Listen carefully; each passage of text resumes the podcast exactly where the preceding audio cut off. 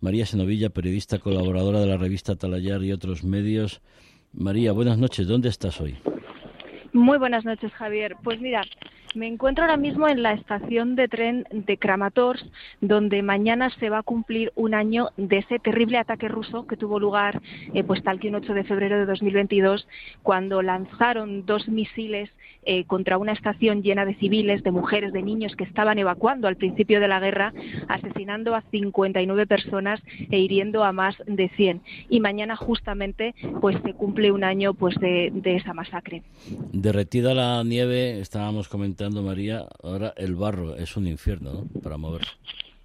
El barro es, es terrible porque eh, la nieve se ha derretido, pero es que además no ha dejado de llover en los últimos días. Hoy es el primer día que, bueno, tenemos nubes, no descarto que, vaya a caer todavía agua, pero por lo menos hoy eh, no, ha llovido con la intensidad de ayer y de antes de ayer. Entonces, el, lodazal tan inmenso que se ha formado, eh, recordar a, los oyentes, si no lo saben, que, esta parte de Ucrania en general, pero esta parte en particular, es de, tiene unas tierras eh, terriblemente fértiles increíblemente fértiles, eh, es un terreno negro casi casi pantanoso y en cuanto y recibe muchísimo agua.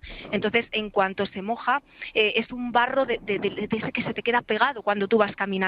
Imagínate lo que hace eso en los vehículos, tanto en los que van con ruedas como en los que, que llevan oruga. Eh, María, ¿los rusos avanzan en Bakhmut o es propaganda del, del, grupo Wagner? Lo que sí se están incrementando son los bombardeos e incluso algunos alcaldes instan a los residentes a evacuar. Pues los rusos parece que avanzan. El lunes eh, el comandante de Wagner eh, colgó un vídeo en sus redes sociales en el que se veía a sus hombres izando la bandera rusa en el ayuntamiento de Bakhmut. El ayuntamiento de Bakhmut está más allá del río que atraviesa esa ciudad, con lo cual ya habrían logrado sortear eh, esa barrera natural y habrían entrado aún más eh, en, en, el centro de Bakhmut hasta, te diría, que controlar entre el 80 y el 85% de la ciudad, quedando los ucranianos pues resistiendo en ese otro 15% de la urbe. Aunque tomaran eh, Bakhmut entera en los próximos días, también hay que decir que durante los últimos meses el, la estrategia que ha tenido Ucrania en este frente de combate es la de generar defensa en capas y la de eh, cavar, hacer eh, kilómetros y kilómetros de nuevas trincheras más allá de la ciudad de Bakhmut. Entonces, aunque, aunque se completase eh, la toma simbólica de esa ciudad de Bakhmut, el avance ruso no sería tan rápido porque se encontrarían con numerosas posiciones defensivas ucranianas que se han ido preparando durante los últimos meses.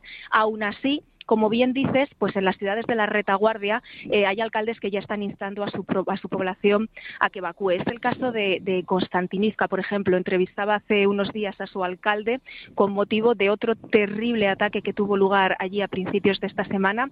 Lanzaron bombas de racimo contra un barrio residencial, contra un edificio de viviendas, mataron a seis personas, hirieron a más de una docena y, bueno, ya las evacuaciones se venían llevando a cabo desde meses atrás, pero a raíz de este último último ataque, ya van varios seguidos, lo hemos venido contando también eh, en este programa, pues el alcalde ha instado a, los, eh, a los civiles, especialmente a los que tienen niños, a que se vayan a ciudades eh, más seguras. Han, ha hecho un plan de evacuación, todos los días salen autobuses de ahí y ese mismo esquema se está repitiendo en otras ciudades del norte de Donetsk, en otras ciudades de esa retaguardia de Bajo.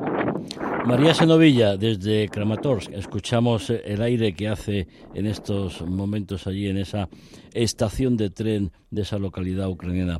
Muchísimas gracias una noche más, cuídate, muy buenas noches. Buenas noches, Javier, un abrazo.